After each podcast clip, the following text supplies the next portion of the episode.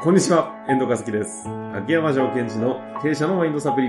秋山先生よろしくお願いいたします。はい。よろしくお願いします。いやーもう、久々ですよ、リアル収録。はい。ちょっとこう、テンション高くなってますが、ちょっと近くてやりにくいですね。やりにくいです。まあそんな秋山先生と今日は二人じゃなくね、な何人も来ているんですけど、北海道の鹿別湖というね、しあんま有名じゃないですよね。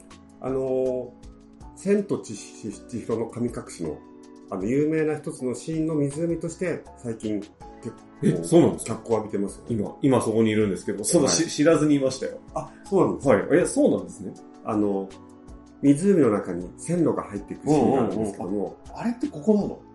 いや、あそこですよ、あそこ。あそこ、指さしちゃって。あ、知らなかったですよ。あ、そうなんですね。いや、非常にね、美しい湖で、昨日はね、うんあの、ちょっとカヌーしちゃいましてね。いやーもう、楽しかった。楽しい。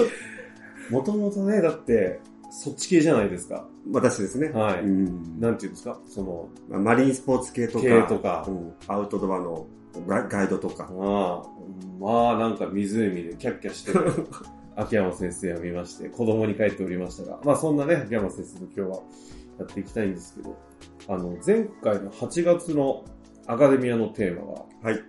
あの、非常に好評だったのもありますし、ちょっともっと聞きたいかったとか、聞けなかった方々がいらっしゃりして、ということで、タイトルちょっと教えてもらえます？かはい。えー、コーチングが組織を活性化させるし時代の終焉という、今もう、感じでした。大事なところをね、噛んでましたけど。要すコーチングよりもヒアリングの重要性っていうサブタイトルのアカデミーでした。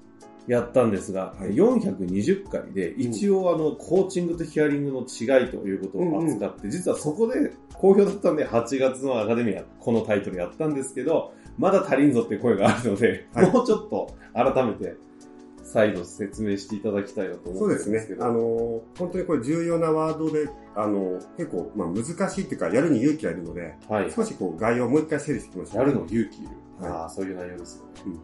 えっと、まず、えー私たち、まあ、リーダーとか経営者は、困難な状況を突破していかなくちゃいけないと。はい。そうすると、自分だけではもう無理なんですよねうん。経営者だけでは。うん。だから、なんとかこう、部下の能力を上げたいとか、えー部下に主体性を持ってもらいたいと思うわけですよ。そりゃそうですね。そうすると、コーチングをうまくなろうとか、ワンワンミーティングをやろうって話になると。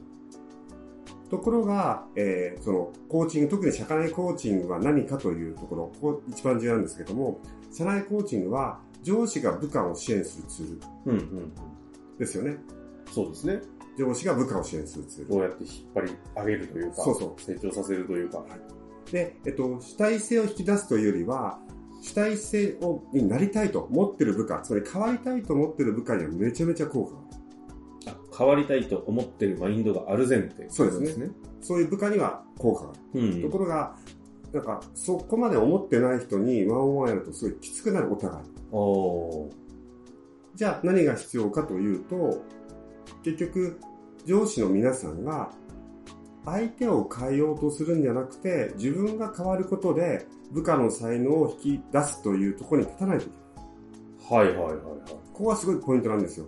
どうしても、相手を変えたいと思っちゃうじゃないですか。うんうんあそうじゃなくて、だからコーチングって話しちゃっちゃうんですけども、その前に自分が変わっていくと。ほで自分が変わっていくことで、結果として部下の才能を引き出していくという場所に立てるかどうかなんです。う。なるほど、なるほど。じゃあ、自分がこう変わっていくっていう時に、一つの考え方として、はい。部下に支援するじゃなくて、ほ部下から支援されるリーダーシップってあるんです。う。部下を支援するんじゃなくて、部下から支援される。上司である自分、所長である自分が支援してもらう、される。でその支援何かっていうと、自分が変わっていくために部下から支援してもらうんです。ああ、自分が変わる前提ってことですね。相手じゃなくて。でそこで、ヒアリング面談っていうのは出てくるんです。うんうんつまり、ヒアリング面談っていうのは、あなたが部下に支援してもらう。はい。まあ、もっと具体的に言うと、えー部下から自分のまだ見えてない課題とか欠点っていうものを教えてもらうんです。自分の。そうそう嫌だね。嫌 ですよね。嫌です。めちゃめちゃ嫌ですよね。ただ、やっぱりどうしても自分の弱点とか欠点とか課題って自分だけでは見れないじゃないですか。そうですね。自分が一番見えてないって言ってもうん過言ではないんじゃないかと。だからちょっとよ皆さんね、考えてみてほしいんですよ。うん。部下を見ると、ああいつここ分かってないなって思ったりしません？いやいや、思いますね、本当に。ということは、その部下は自分のこと自分で気づけないわけですよあね。あ。それが同じことが私にも起きてるってことですよ。なるほど。そういえば言われてみると、あの、カヌーって二人乗りでやったりするはい昨日やってたじゃないですか、うんうんコーチングされてるじゃないですか。ものすごい後ろから相手の方に指示出してましたよね。全然リードし、リードじゃない。あの、なんていうんですか、コーチングしてないみたいな。ああ、そう、じゃあ止めてみたいな。後ろこぎ、後ろ。あれ、全然人のことを引っ張らないな、みたいな。っていうような、あれですか？そう。ヒアリング？聞かれてないけど。あ相手を。そう。で、それを、遠藤さんは、私がそれをやったのを見てたわけですよね、近くで。はい、はい。でそれで私気づいてないわけですよ。ですよね。そういうことですよね。ちょっと待って、俺、昨日、そんなリードしてなくて、周りの人が気持ちよく焦げるように、こう、サポートしてたわけですよ。って思ってるんですか？思ってるんですよ。ああ、大きな勘違いですね。まあ的なそうです、そうです。認識をね、できると。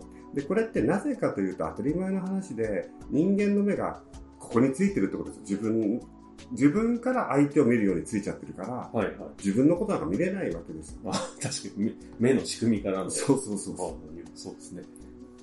う。あの、部下はいいですよ。部下の方は、あなたがこここうなんじゃないかなって言ってあげられると。うんじゃああなた自身は誰に言ってもらえるんですかって。ああ。まあ、なんか、メンターがいたり、うんうん。さらに会長がいたりとかなんかわかんないですけど、そうあればね、言ってくれる人もいるんでしょうけど、でもその人たちには見えないものがありますもんね。その通りなんです。で、今回そのヒアリング面談を部下にやるってことは、部下からしか見えない私自身の課題とか欠点が絶対あるはずだ。でも、そこに立てないんですよ。怖くて。知りたくない知りたくないですよね。だってお前なんかに言われる必要あるのかって思っちゃうじゃないですか。ああ、いやいや、そう。いや、思いますよ。思いますよ。思います。思います。ですね。ただ、これもう一回思い出してください。小学校の時にうん学校の先生見て、あ、この先生分かってないなって思ってませんでした？ああ。めっちゃバカにしてましたね、心の中じゃ。子供たちの方が先生のなんかここ頑張ってるなとかここちょっとなんか違うんじゃねえのっていうのをキャッでもそチできるんですよれを言言わせてくれる先生って、結果的にむちゃくちゃ当時の気持ちで好きですよね。いやそうよ、だし、この先生がいいってなるのは、あ本当そうですよねそうだったかも。この切り口で言うなら、ヒアリングしてくれてた先生って、あんまりいないですけどね。おお俺は俺のこともっとどどうしたらいいと思うみんなとかって聞いてくれる先生ってすごい信頼持てますよねああ、そうだね。言われてみれば、子供の時もそういう感覚ありますよね。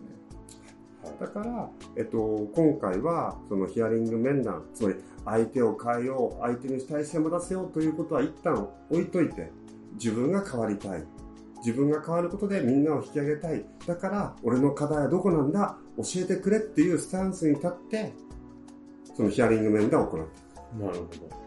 じゃあそのヒアリング面談って具体的にどんなことを聞くかというと、まあ、大きく分けて3つあって密。はい。1つは、えー状況を教えてもらう今何かプロジェクトを部下に託してるとうんうん。でそこで報告を受けるんじゃなくてその状況を受けて今どんなところ困ってるって聞いてじゃあそれの中身について僕私秋山と秋山ですね秋山の課題はどこかってことをその部下と一緒に探し出していくという状況それで1。はいうんには違和感を教えてもらう。例えばですよ、今度私こういうことやりたいんだ。うんこういう仕組み作りたいんだ。時に、君から見ててこれなんか違和感あるとか。これうまくいくと思うとか、そうすると、いや、それ強引じゃないんですか？とか、そういうの出てくるじゃないですか。なんで社長それやりたいんですか？そうそうそう。どうせ、なんか、不安なんじゃないの？この案件が、みたいな。いろいろありそうですよね。その時に、いや、そんなことない、これはみんなのためだじゃなくて、そう見えるんだね、うんというのを。ちゃんと教えてもらう。はい。で、三つ目は思考の整理を支援してもらうということで、自分の方も。これね、こう、部下にコーチになってもらう感覚です。ほちょっと遠藤君、遠藤君、そう20分時間くれないかな。俺今頭の中がもう瞑想してぐちゃぐちゃしちゃってるから、思考整理手伝ってくれる？ってお願いした後に、ちょっと、ちょっと、えさ、事実聞いて、事実。あ事実。それ質問してもらうんです、部下に。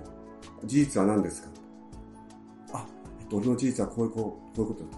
じゃあ次、ね、俺に考え聞いて、社長今どう思ってるんですかってう。いうほ質問を相手に喋ってまあ、コーチングを本当にしてもらう。そうそう。もうこれね、コーチングの質問のカードを渡しといて、部下に。ここのまま読んでくれってもいいぐらいなんです。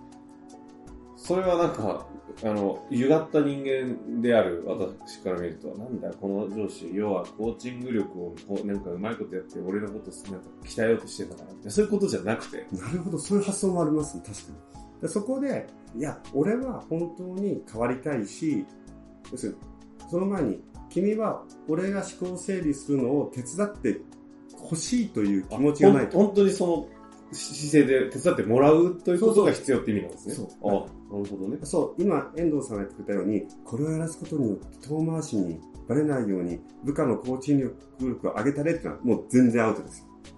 そそのの純粋なるうんコーチングをしてもらいたいという気持ちでやっていいってことですか、そうそうそう。おやっぱり部下の方は一発で見抜きますね、その辺。ーまあ、ふ雰囲気見ればね、うん。下の方が見えますからね。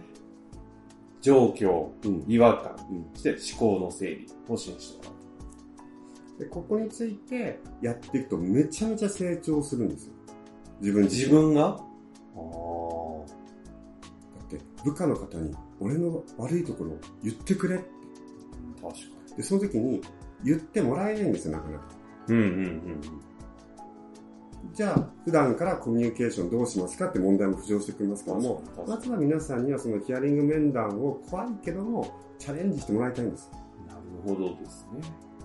ただ、ここですごい一最後に重要なのは、やっぱり人ってみんなもそうですけども、もっと変われるはずなのに、自分はもっともっとできるはずなのにって思う反面と、いや、こんなもんかななんて思う気持ちが出てきてしまうんですよ。なるほど。つまり、ヒアリング面談をするってことをこれからやっていきますああ、が、そういう意味ですね。ちょっと考えてもらいたいのは、皆さん自身が特にこの私のポッドキャストを聞いてる方は、もっともっと自分の可能性があると。じゃあ自分の可能性を開いていくためには、ちょっと嫌だなと思うこともチャレンジしていってほしいんですよ。はいはいはいはい。そういう意味でまだまだできるぞと。それは思いますよね。一方で、いやー、それは、そうそう、こんなもんかなとか、俺秋山さんみたいになれないかなっていうのとかって思っちゃうと、このヒアリング面談もチャレンジできる。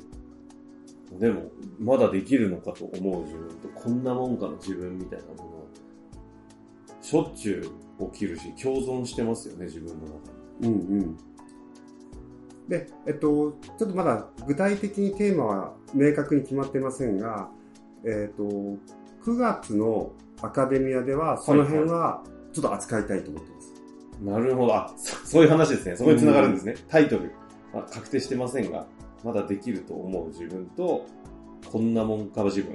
に葛藤してるああ。こここも同時にやっていく。これはキーワードあるんですか？糸口の。その、それを解決するって話？そうです、そうです。へえ。自分をどこに置くかって話なんですけども、ああ、自分のどこに置くか。ちょっと気になりますね。ヒアリング、コーチング関係なく、すべてのシーンでそれは起きていると思います。うんうん。なんかじゃあ、その8、9月はそのいうタイトルということでしたけれども、はい。あの、ちょっとコーチングとヒアリングとは言っても、ちょっとですね、いろいろ声が多いので、一回次回、うんあの、なんていうんですか、でデモっていうんですか、そうですね。ロープレ的な、うん。どういうイメージなのか、ちょっとやってもらいたいなと思いますので、そうですね。やってみましょうか。次回、またちょっと引き続き来週ね、ぜひやっていただけたらなと思いますので、コーチングとヒアリングの違いのデモ編、楽しみにしていただけたらと思います。ありがとうございました。はい。ありがとうございました。本日の番組はいかがでしたか？番組では秋山城賢治への質問を受け付けております。ウェブ検索で秋山城と入力し、検索結果に出てくるオフィシャルウェブサイトにアクセス。その中のポッドキャストのバナーから質問フォームにご入力ください。また、オフィシャルウェブサイトでは無料メルマガも配信中です。ぜひ遊びに来てくださいね。